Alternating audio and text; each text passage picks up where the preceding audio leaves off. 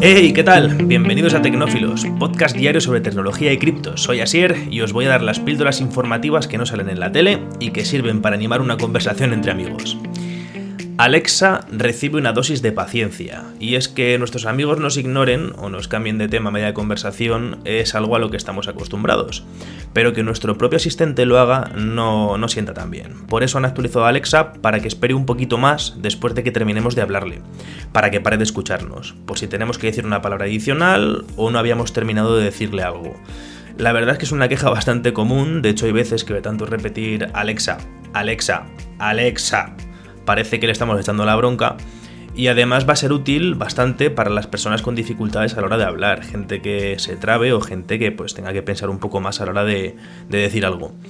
Esta nueva funcionalidad eh, se suma a la que se lanzó el martes como beta en Estados Unidos, en la que ya se pueden enviar comandos a Alexa desde, desde el móvil, de forma escrita, por si no queremos hacer ruido o no queremos que toda la casa se entere de lo que estamos haciendo. La verdad, bastante, bastante buena idea. Saltamos a un robot que puede saltar, y es que han presentado a Leonardo, un robot de 30 centímetros, así bastante pequeñín, mola un montón, de altura que, se, que puede caminar y volar a la vez. Viéndolo en movimiento, así haciendo sus cosillas, recuerda cuando cogíamos el jetpack en el San Andreas, ahí con CJ. Eh, tiene dos piernas con las que puede caminar y en los hombros tiene unas hélices, así tipo dron, que le permiten mantener el equilibrio y volar, si lo necesita, o saltar escaleras, bajar escaleras, saltar un muro. El invento viene de parte de Caltech, que es el Instituto Tecnológico de California, de el nombre, y la verdad que está bastante molón. Es un híbrido entre un dron y un robot que anda. Eh, al tener hélices, eso lo que le permite es mantener el equilibrio de una forma sencilla, bastante alucinante. Eh, puede llegar a caminar sobre un cable finito, igual que hacen los pájaros, así de lado, pim, pim, pim, pim. Y puede incluso montar una tabla de skate. Y es que el tío es que pivota, además con la tabla. Si no me creéis, tenéis el enlace en la descripción para echarle un vistazo, merece la pena ver el vídeo, es curioso. Y no es un render, es el robot haciendo cosas de verdad. Los desarrolladores sí que dicen que la siguiente versión va a tener unas piernas más sólidas, las que tiene se ven así como un poco frágiles, que le van a permitir aguantar más peso del suyo propio. Y en la siguiente generación, como digo, le van a dotar de una inteligencia artificial para que él solo pueda evaluar cuándo apoyarse los motores para volar y cuándo apagarlos y andar solo para ahorrar energía, que es su principal problema. Un robot de estos a escala mayor, creo yo, que va a ser la solución a los repartos de paquetería con drones, porque aquí en, España eh, vivimos en bloques un montón de gente y claro, ¿dónde te deja el paquete el dron con hélices? Se mete en el portal y se lleva a tu vecino, le despeina, no hombre. Así que un tipo de dron como este puede llegar a la puerta de tu casa volando y acercarse andando a la puerta y dejarte el paquete en la puerta. Así que nada, hay que seguirle el rastro pinta bien. Menuda semanita llevamos con errores informáticos o ataques. En este caso hablamos de un ataque masivo a Twitch, y es que no ha sido solo un ataque, o sea, acaban de hacer público absolutamente todo lo relacionado con la plataforma número uno en streaming. O sea, Jeff Bezos se gastó mil millones de dólares en comprar Twitch y toda su infraestructura, pues hoy un usuario ha subido un torrent con todo gratis, o sea, ha publicado eh, bueno, él dice que ha subido solo una parte de todo lo que tiene, pero bueno, ha publicado el código fuente de Twitch con su historial completo, el código fuente de los clientes para el móvil, escritorio y consolas, o sea, cómo funcionan las aplicaciones, eh, las herramientas SDK para desarrollar el hardware o software, eh, se ha filtrado algo que, vamos, nadie sabía que existía y ahora mismo pues está, imagino que la competencia estará frotándose las manos y es que se ha filtrado que Vapor, Vapor iba a ser el, o va a serlo, el nuevo servicio de Amazon Game Studios para competir con Steam. Eh, no se había anunciado, imagino que los ingenieros de Steam estarán diseccionando el programa o el servicio por completo para ver con qué iba a atacar Amazon. Eh, por lo visto, Vapor iba a funcionar como una tienda de videojuegos integrada en la propia Twitch. También se han filtrado las herramientas del Centro de Operaciones de Seguridad y Red y eh, se han filtrado los pagos a los creadores desde 2019 hasta ahora, o sea, lo que ganan absolutamente todos los streamers. Eh, Auronplay es el mejor pagado de España y como curiosidad, la filtración dice que ha ganado 3 millones de euros desde 2019 hasta ahora. Calderilla. Y nada, dice el, usuario, el el hacker que ha filtrado todo, que tiene mucha más información, así que seguramente los datos de todos nosotros que estemos registrados en Twitch también se van a hacer públicos. Así que desde aquí os recomiendo que entréis ahora mismo, cambien la contraseña de Twitch Y si esa contraseña es compartida con más aplicaciones o sitios web, cambiarlas también, ya que si se hace público se va a hacer público vuestro mail y vuestra contraseña, y os van a poder atacar por muchos sitios. Consejito.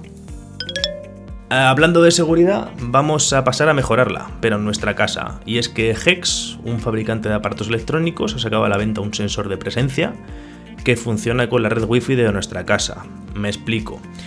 Eh, no es que utilice el wifi para... No, no, es que se aprovecha de las ondas que emite nuestro router y que están rebotando en la pared, es como una antena que detecta el patrón que generan las ondas de wifi rebotando contra las paredes y los muebles, aprende cómo rebotan cuando no hay nadie y si entra alguien en la habitación o en la casa, ocurre igual que si nada es en una piscina, las ondas se van formando delante y alrededor tuyo, pues igual rompes el recorrido habitual de las ondas de wifi, este aparato eh, se da cuenta y hace saltar la alarma. Entonces, me parece una idea bastante buena. Se conecta en un enchufe completamente normal. Eh, la parte mala, la que le he encontrado, es que por lo visto hay que conectar uno en cada planta de la vivienda, pero bueno, no es una mala idea. Y el precio ronda los 180 dólares, tampoco me parece desorbitado, a tener en cuenta. Pasamos a una noticia más molona, y es que Canon ha lanzado un objetivo para cámaras reflex EOS R, de las baratitas, irónicamente hablando, que es capaz de grabar contenido 3D y VR. Es un objetivo intercambiable que tiene dos lentes, ojo de pez, separadas entre sí 6 centímetros, como la gente normal tiene los ojos separados, por eso los tiene separados, para que parezca una... Bueno, eso. Eh, se hace gracioso de ver porque parece una cámara con, prismáticos puestos y ellos lo publicitan como la primera lente que permite grabar y componer contenido VR de forma nativa. Puede hacer vídeos en resolución 8K, siempre y cuando tengamos una EOS R5, que vale como 4.000 euros, y el objetivo, que rondará los 2.000.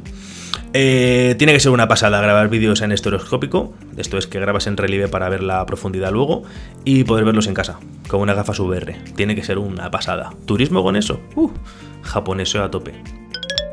La siguiente noticia, como siempre, pues subimos un poquito. Eh, vamos a coger altura. En plan eslogan. ¿Te gustaría ir al espacio? ¿Sueñas con ello pero crees que nunca podrás costearlo? No te preocupes, Worldwide Enterprises te ofrece un viaje al espacio por solo 50.000 dólares. Asterisco, realmente no es ir al espacio. Para ir al espacio tienes que superar la barrera de Karman, pero casi. La barrera de Karman es el límite aceptado comúnmente entre la atmósfera y el espacio, y está a 100 kilómetros, ¿vale?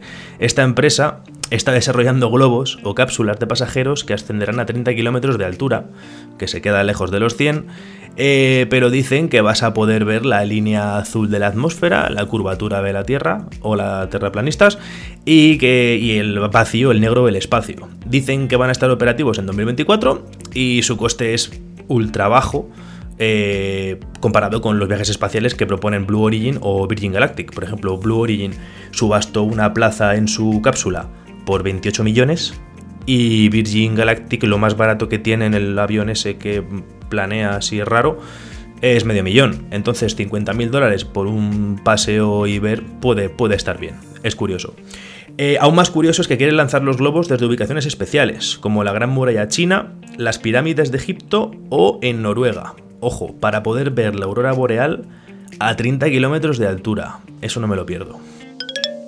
Google Maps se actualizará para calcular rutas específicas para bicicletas y scooters, a ver si van con un poquito más de atención y de cuidadito. Y es que en los próximos meses, no se ha dicho cuándo exactamente, Google Maps se va a actualizar automáticamente con la versión Light Navigation, para que los usuarios de bicicletas y scooters puedan usar el navegador de Google eh, de una forma más cómoda y segura, porque se han dado cuenta que cuando vas en patinete o en bici, pues no sueles llevar el móvil delante, como en un coche que lo llevas ahí enganchado al aireador, que se rompe. De hecho, la mayoría de gente lo lleva en la mano y así pasa, o en el bolsillo. Entonces, eh, la actualización lo que va a permitir es ver la ruta completa según la abras, según la pongas, la fijes, y eh, vas a ver la ruta completa sin que te haga el guiado paso a paso. Y además se puede ver con la pantalla del móvil apagada para que no estés desbloqueando y bloqueando y guardando y tal el móvil todo el rato. Eh, también han dicho que van a poner una funcionalidad y que puedas decir que quieres ir de aquí a aquí en coche y gastar lo menos posible en gasolina. Me parece buena idea. Todo sea por mejorar la seguridad de todos, el bolsillo y el medio ambiente también. Y eh, ojo con lo que viene, esta noticia es bastante importante, pasamos a, a Mundo Cripto y es que MoneyGram ha lanzado la opción de depositar y retirar fondos utilizando la stablecoin USDC. Antes de nada os explico. Una stablecoin, del inglés moneda estable, que es USDT o USDC, es una criptomoneda que representa dólares reales, ¿vale? Pero de una forma digital. En teoría, al estar respaldada por un dólar real en una cuenta de banco real, su precio siempre equivale a un dólar. Es como transferir un dólar virtual, digámoslo así. Pero no es del gobierno americano, es una criptomoneda. Entonces, la empresa MoneyGram, eh, que como sabéis se dedica a gestionar envíos de dinero a cualquier parte del mundo, ha implementado un soporte con la red XLM o Stellar Lumens para que cualquier monedero de esta red pueda acceder a su plataforma de venta. O sea, quiero decir, puedes enviar dinero a otra parte del mundo y esa persona eh, reciba el dinero en una criptomoneda. O sea, que ni salga, por ejemplo, aquí en España a euros. Es flipante. Esto a nivel adopción es, es, es alucinante. De momento solo está funcionando en Estados Unidos, creo que lo lleva un banco de Texas, de un banco no, no hecho de Texas, sino, bueno, da igual y se implementará a nivel global a lo largo de 2022. Ese es el planteamiento que tienen. Así que nada, un pasito más hacia el mundo cripto, ya esto es imparable. Y para cerrar el capítulo de hoy, como siempre, vamos a terminar con una actualización sobre el precio de Bitcoin. Y es que Bitcoin ahora mismo está aguantando en el soporte de los 54.000 dólares. Eh, la criptomoneda número uno está afianzándose por encima de los 50.000. Ya sabéis que un, activo, cuanto más tiempo esté por encima de una cifra, pues se considera que está acumulando. Si rompe los 50.000 a momento baja, pues realmente no cuenta, no es acumulación. Entonces se está afianzando por encima de los 50.000. Mucha gente ya está poniendo la mira en el máximo histórico de 65.000 dólares. Eh, si bien no sería raro que hubiese un retroceso que cayésemos otra vez a los 50.000 antes de intentar atacar este máximo, ¿vale? El máximo es 65.000. Eh, el soporte vital que tenemos ahora mismo ronda los 48.000 a 50.000 dólares.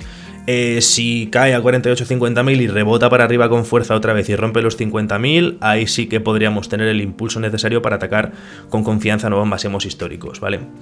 Hablando del RSI, lo vamos a tocar todos los días, es el índice de fuerza relativa.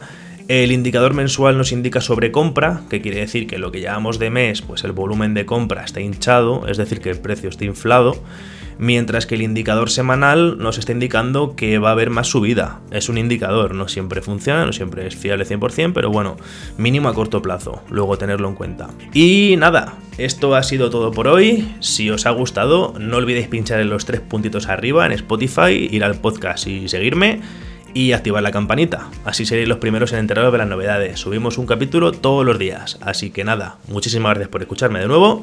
Un saludo y hasta mañana.